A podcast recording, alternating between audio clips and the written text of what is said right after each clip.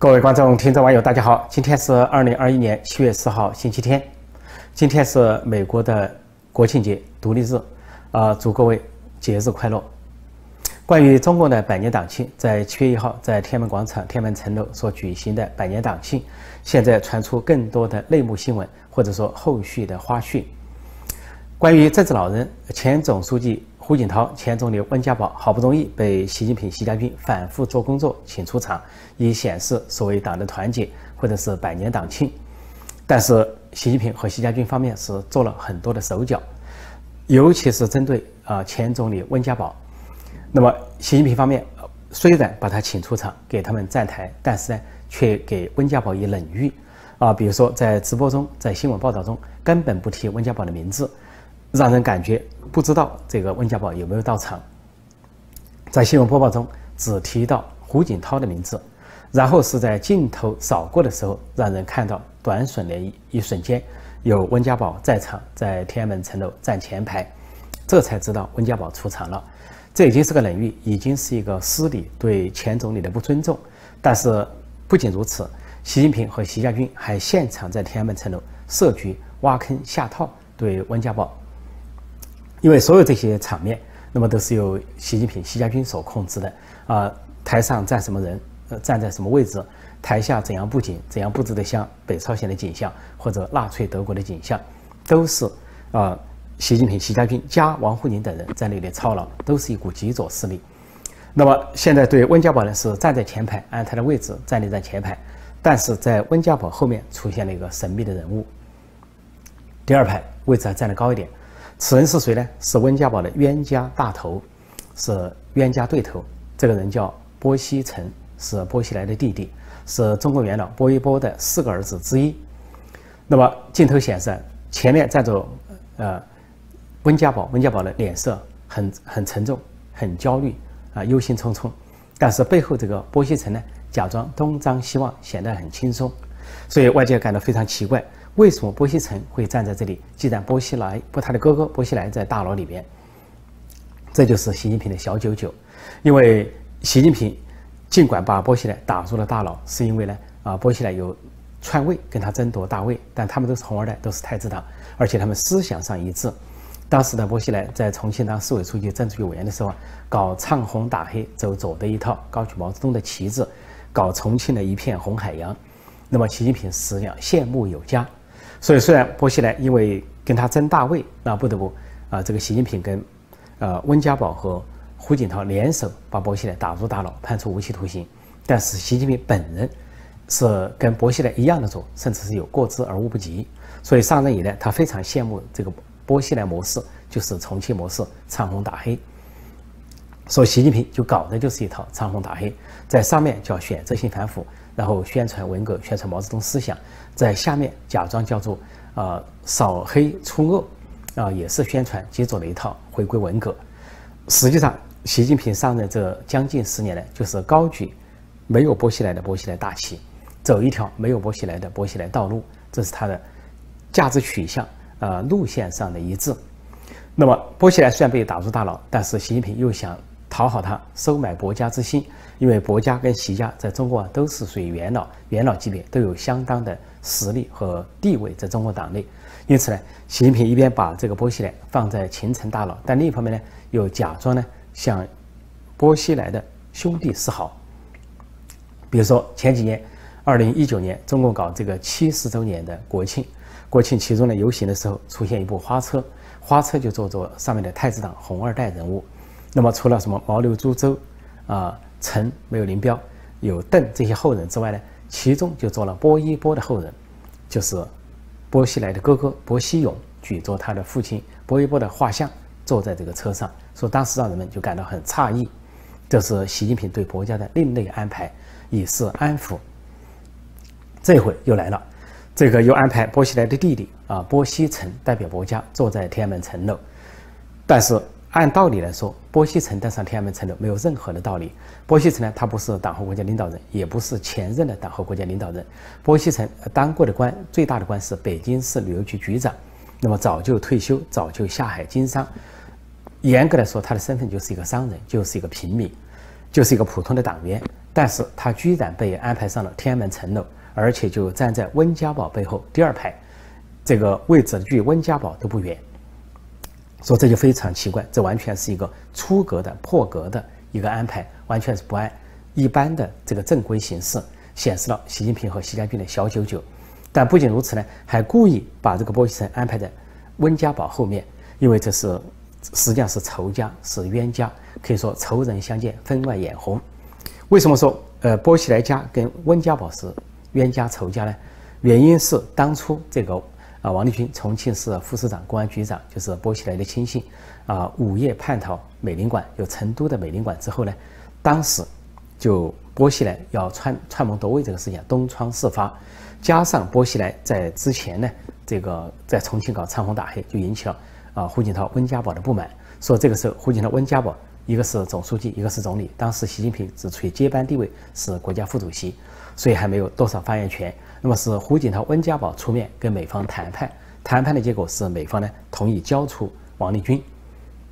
结束两天的对峙的局面。王立军交还给这个啊胡温这一方之后呢，经过审问就通出了天大的秘密，那就是关于薄熙来，说这个薄熙来的老婆古开来杀人，杀了个英国人，亲自用毒酒灌死了个英国商人。这个英国商人海伍德以前是古开来的情人情夫，后来呢又因为生意上的争执。产生了这个怨恨，而薄熙来呢，呃，更严重的是被王立军报报道出他这个联络了几个大佬要发动政变，或者说要夺取习近平的大位。而薄熙来联联合的人物都不简单，有政治局常委周永康，有两名军委副主席徐才厚和郭伯雄。阴谋啊，这个败露之后呢，那这个胡锦涛、温家宝相当于帮了习近平一把，因为习近平是接班人，那么习近平的地位受到威胁。那么胡锦涛、温家宝就决定把这个薄熙来拿下，打入大牢。而当时处置薄熙来，实际上急先锋就是总理温家宝。二零一二年三月十四号，人大政协两会结束之后，温家宝在他任内举行最后一次记者会。那么这记者会是最长的一次记者会。当时主持会议的是李兆新，是前任的外交部长，当时人大的发言人。那么李兆新呢，一直催促说时间到了要结束，但温家宝一直在那等，等着记者提问。终于有一个记者，外国记者提了一个问题，就是关于王立军事件和重庆。就温家宝有一锤定音做了个回答，他的回答就是说，重庆市委市政府应该吸取王立军事件的教训，就强烈的暗示了要处置薄熙来。而且在这之前呢，他又把话也说明了，说如果没有政治改革，啊，经济改革的成果会葬送，而且类似文化大革命那样的动乱会重演，那么就。把矛头指向了重庆模式，唱红打黑。但是他这个话也不幸而言中，就是习近平时代果然不仅呢不要政治改革，经济改革也废止。结果呢是中国在习近平时代相当程度上回到了文革时代，以另一种形式回到了文革，是文革二点零版，或者说二十一世纪的文革版。当时温家宝说完这句话，就强烈的暗示了薄熙来的命运。果然就在第二天，中共就宣布。薄熙来被停止党内所有的职务，包括政治局委员、重庆市委书记，而接受审查。从此之后，薄熙来就进入了秦城大牢。而后续新闻呢显示，当时是，呃，呃，胡锦涛、温家宝在指示中办组的令计划，以中央警卫局的力量逮捕了薄熙来。当薄熙来开完会之后，说是谈话，就警卫局一拥而上把他逮捕，然后就直接带到了这个。监禁处、拘留处，不久呢就转送秦城监狱。在二零一二年那次薄熙来事件中，整个薄熙来事件中，温家宝的角色是一个急先锋，是一个主将，是一个大将。他不仅是出面发言来痛批文革、痛批重庆模式，而且暗示啊不要处置薄熙来。另外呢，也是他发出了信号，就是执卑为号，处置薄熙来。因此呢，可以说薄熙来和薄家对他是深恶痛绝，非常的憎恨。其实，在这之前，双方就结下了梁子。因为当薄熙来啊，凭着他的这个权势和家族的背景，在重庆搞唱红打黑的时候，几乎无人敢阻止。而当时七大常委中，除了总书记啊胡锦涛、总理温家宝没去以外，其他五常委都去重庆给这个薄熙来站台，其中就包括其他几个江派的常委，其中也包括。这个当时的接班人也是政治局常委的习近平也去那里站台，而习近平到达重庆之前，这个薄熙来对他的老婆谷开来说：“说那个西丫头要来了，你想不想见他？这句话呢，是后来王立军在受审的时候交代出来的。谷开来也认可有这件有这句话，实际就是薄熙来对习近平根本看不起。啊，薄熙来之所以看不起习近平呢，是因为小时候他们在一起玩，都是这个呃元老之后，呃大院很接近。那习近平呢是比波西来小几岁，他主要跟波西来两个弟弟在一起玩，一个是波西成，一个是波西宁。那么见到这个所谓二哥波西来，他们都很害怕。而波西来身高力大，经常是打人。那么习近平呢就吃了他好几次拳头，是这个被啊，就是被周围人回忆啊，说是被波西来痛揍。说习近平呢心理上非常害怕波西来。那么如果长大之后大家都成了高层，都是政治局委员级别之后呢，习近平对呃波西来非常的忌讳。如果说没有王立军事件，没有重庆事件的东窗事发，波西来是可以升任政治局常委，当上政法委书记，就周永康那个位置。那么那样的话。对习近平会构成强有力的牵制，而习近平本人呢是非常的心虚，很害怕那样的局面出现。应该说，在那场战役中，就是倒掉波西来这场战役中，啊，温家宝和胡锦涛都是习近平的恩人，帮了他是可以帮了大忙。本来这个习近平是被江泽民、曾庆红那个派系推上来的，而胡锦涛推的人是呃李克强，按道理来说。没有理由帮习近平，但是呢，都是顾全大局。既然接班人定了，那么党内有一个共识，有个纪律在那里。那么胡锦涛、温家宝出于客观中立，也出于啊相应的纪律啊，也出于维护大局着想，就是不要因为篡党夺权或者是太子争位啊，红二代太子党争位而出现乱局。因此呢，帮助习近平去平定了波西来。打倒了波西来，把波西来打入秦城大牢，后来是判处无期徒刑，也就是永世不得翻身。古人说啊，滴水之恩当涌泉相报。对习近平来说，呃，胡温帮他这件事情是大恩大德，他应该知恩图报。但是习近平上任之后呢，对胡锦涛、温家宝不是知恩图报，而是是恩将仇报，是以怨报德。特别是对温家宝，那他对温家宝呢，又有可以说温家宝对他有恩，但他对温家宝又有恨。恩就是温家宝帮过他倒波西来这个战役，但是恨就是温家宝主张政治改革，反对文革，反对走极左道路，而习近平上任以来，逐渐的就走向了极左路线，逐渐的就开始高举波西来的旗帜，啊，走没有波西来的波西来道路。那温家宝只要有机会，就会是痛批。那么曾经发生几次尖锐的冲突，一个冲突是二零一八年七月份所发生的七月战争，中南海事件，当时说发生了政变，啊，习近平差点被汪洋所取代。说是海河之争啊，汪洋的代号是大海，而习近平的代号是梁家河。当时政治老人冲进中台，痛责习近平搞个人崇拜，违反党章。其中之一就是温家宝痛斥习近平。所以那个场景就是二零一八年七月那个七月政争、七月政变，习近平跟温家宝就结下了大恨大仇。再接下来就是温家宝只要有机会就会讥讽习近平，而习近平和习家军全面封杀温家宝的消息，特别是在二零一八年纪念四川大地震十周年的时候，居然连温家宝的宝的名字提都不提。而当时温家宝是第一个到达现场啊，组织抗震救灾的啊，当时的国务院总理啊，中共发了个长篇纪实，不仅不提温家宝，也不提过去的领导人，只提到一个人，就是习近平，说时任国家副主席的习近平冒着余震赶往灾区。其实他是当时七常委中最后一个到达四川灾区的人，居然对温家宝只字不提，显示啊这个习近平、习家军这种小肚鸡肠。再接下来就是事情就发展了这一两年，这两年啊关于香港的局势啊、中美关系啊，还有新疆集中营等等，党内都有一系列的斗争，政治老人都不同意习近平的做法。特别是在香港问题上，习近平、习家军和王沪宁执意砸烂香港。当时胡锦涛就说了一句话，说中央不应该在香港问题上扮演狠角色。而前总理朱镕基呢，做了另一种表态，那就是他的视频在网上疯传，因为多年前他在香港礼宾府演讲，说呃不会改变香港的一国两制，而。香港在共产党手上不会搞坏，谁搞坏了香港，谁就是千古罪人。那么现在习近平搞坏了香港，就是千古罪人。所以就在香港大抗争啊，习近平砸烂香港的时候啊，朱镕基这段视频疯传，而且从此朱镕基从那个时候开始拒绝参加一切活动，包括啊，二零一九年的所谓建国七十周年的所有活动，呃，什么大会堂的招待会、天安门广场的活动啊，拒绝登上天安门城楼。包括这次的活动，所谓百年党庆啊，朱镕基也全场的缺席，完全的拒绝。至于温家宝，前总理温家宝，那么传传出呢，在二零一九年夏天在北戴河会议上是完全表达了对在香港问题上不赞同习近平、习家军和王沪宁这条极左路线。因此，他说了一句话，说我们该说的话都说了，你自己看着办。应该是他对着习近平直接说了这句话，所以显然又引起了习近平的仇恨。而到了今年二零二一年啊，我跟大家多次报告，温家宝跟习近平又起冲突，那就是清明节前，温家宝发篇文章纪念母亲，啊没处可发，因为遭习近平、王沪宁和习家军封杀，就只好到澳门去澳门导报发。在他这个文章中，就暗示人应该知所进退，所受事之初就常做规矩，就奉劝习近平退下，及时退休，遵守改革开放以来形成的领导人任期制。而不是搞所谓的长期执政或者终身执政。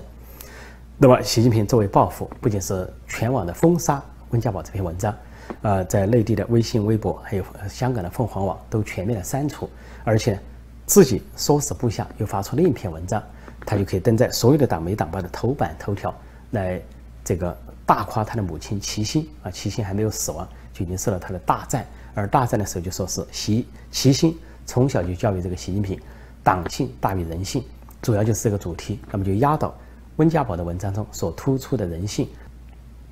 温家宝在他的怀念文章中啊，说他的母亲呢一直给他人性的教育，用人性的光辉在感召他。另外呢，是最后又说，他认为呢，中国应该是一个有公平正义的社会，应该有自由的精神。所有这些都触犯了习近平的禁忌，那就是他的极左路线、一党专政和所谓。拉回文革，拉回毛泽东时代这种不归路，所有这些过节加在一起，最后就形成了习近平对温家宝不是报恩，而是报怨；不是积恩，而是记仇。因此，就形成了这次在百年党庆上，在天安门城楼上的一幕，就是直接给温家宝下套、挖坑、设局，故意让啊波西来的弟弟波家人波西成站在了后面。因为对波西城、波西来和薄家人来说，温家宝才是他们真正的仇人。不仅是价值观念上、意识形态上、路线上完全相反，而且当时处置薄西来的时候，温家宝是急先锋，而且是发言人，而且是下重手处置薄西来，力主处置薄西来，所以让薄家人对他怀恨在心。而习近平呢，又利用自己的权力，假意讨好薄家人，一方面继续监禁这个薄熙来，但另一方面呢，又给这个薄家人一定的露脸的机会，甚至安排上。天安门广场或者天安门城楼，这样就让薄家人受到一定的平衡。但是温家宝已经退休，已经无权处理任何事情，说这样的话就便于把薄家人的仇恨全部集中在温家宝身上。所以这一回，习近平和习家军干脆一不做二不休，干脆就在温家宝背后安排一个仇人，就站在他身后，就是薄熙成。那么他们期待一个什么样的场面吗？难道期待一个头破血流的场面？比如说，这个薄熙成一见到温家宝，啊，怒从心头起，恶向胆边生，冲上去对温家宝下黑手，那么是不是要制造一个头破血流的场面？因为习近平正在天安门城楼上宣告头破血流。在这个天安门城楼上，不仅温家宝的表情显得沉重焦虑，胡锦涛的表情也显得沉重焦虑，自始至终没有一丝的笑容。应该说，胡锦涛和温家宝两人都是把肠子都悔青了。当年二零一二年帮习近平。啊，这个加持习近平，帮助他巩固权位，帮助他结拜，帮助他顺利接个大位，没想到受到了这样的啊报应和这样的报复。这样的报应和报复，关键在于他们没有想到习近平会走上一条波西来的道路，没有波西来的波西来道路，会高举波西来的旗帜，而背弃改革开放，也就是否定改革开放，把中国拉回到改革开放之前的毛泽东时代。而习近平在这次长篇讲话中，王沪宁还给他设计了设计了一句话。关于改革开放，做了一个非常轻描淡写的说法，说，呃，习近平讲的改革开放是这么说的：说改革开放是关键的一招，让中国大踏步赶了上去。把整个改革开放四十多年说成是关键的一招，而不是一个局，也不是一个策略，也不是一个战略，也不是一个方针，也不是一个路线，居然是一招，就是好像是一个动作，似乎这一招做完了就该结束了，这个动作该收起来了啊，拳头打出去该收回来了。实际上，习近平、王沪宁和习家军用这么一个口语的说法、口语化的说法，什么一招关键的一招，改革开放是关键的一招，实际上就是矮化改革开放、贬低改革开放，甚至就发出一个信号，要向改革开放道别，跟改革开放说再见。但说到薄熙来还监禁在秦城是无期徒刑，还在坐大牢，其实也不一定。呃，习近平呃既然在路线上走了薄熙来这一套，高举了薄熙来的旗帜，那么又在讨好薄家人，讨好他的兄弟薄熙勇和薄熙成，就不排除习近平和习家军已经有一个安排，假借保外就医为名，让薄熙来回到家中接受某种形式的软禁。这样呢，既是一种讨好，也是一种平衡。搞不好，习近平还经常派人去啊问计于薄熙来。怎样搞这个极左路线？怎样唱红打黑？怎样呢？巧妙的把不动声色的把现在的中国拖回到文革时代，拖回到毛时代。说到习近平在天安门城楼发表长篇讲话提到的暴力语言、语言暴力，尤其是四个字一个成语“头破血流”，啊，引起了现在越来越多的反响。那么现在在网上传出一个视频，果然有中共的书记啊开始制造头破血流。不过呢，这个是发生在党庆前就发生了，因为呢，中共为了党庆呢，所以一直隐瞒，不准发图片，不准发视频。发生了什么事情呢？就在党庆之后，这个消息突然刷屏，说在六月六号发生了一个事情，就是中国航天啊控股公司的党委书记、董事长、总经理张涛啊，他要另外两名呢啊航天科学院的院士啊。帮他背书，希望他能成为院士，结果遭到拒绝。他居然对两位院士啊大打出手，拳脚交加，制造了头破血流。被请去吃饭的这两个院士，一个叫王进军，五十五岁，啊是是男性；另一个呢是一个老太太，八十六岁的吴美荣。那么这两个呢被张涛请去吃饭，请去吃饭呢，在这个席间，张涛和他的手下就表达出一个意思，希望这两位院士呢能够推荐。啊，张涛这个党委书记、这个董事长、这个总经理也成为啊航空科体科学院的院士。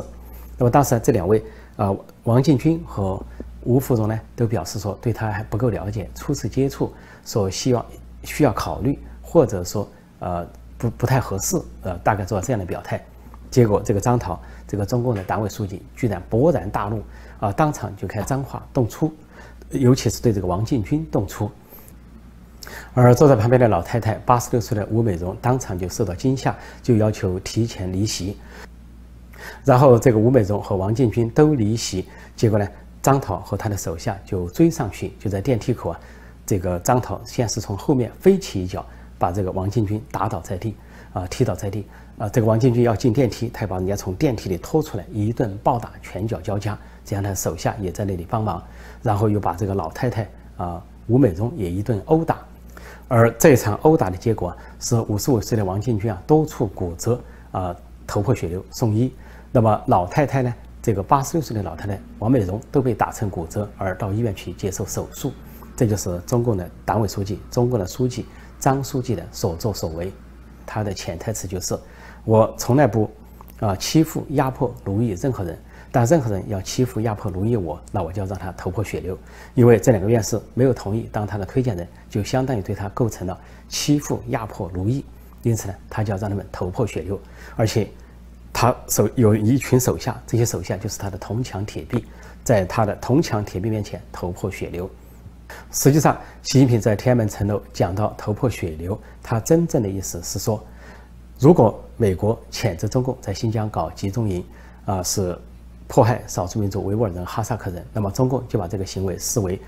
呃，欺负、压迫和奴役中共，因此要让美国头破血流。同样呢，如果美国谴责中共在香港背信弃义，砸烂香港、砸烂一国两制，而且是迫害香港人，那么中共就把美国这个谴责和批评当成是欺负、压迫和奴役，要让美国头破血流。那么同样的。如果美国阻止中共对台湾下手，对台台湾武力威胁、武力攻打，那么中共就认为美国的行为呢是所谓欺负、压迫、奴役中共，因此呢要让美国头破血流。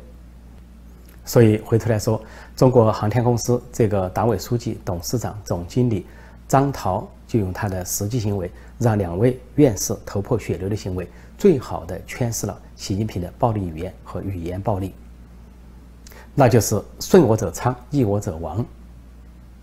好，今天我就暂时讲到这里，请新来的朋友记得点击订阅本频道“陈破空纵论天下”，并按下小铃铛，以及时收到节目通知。谢谢大家收看收听，再见。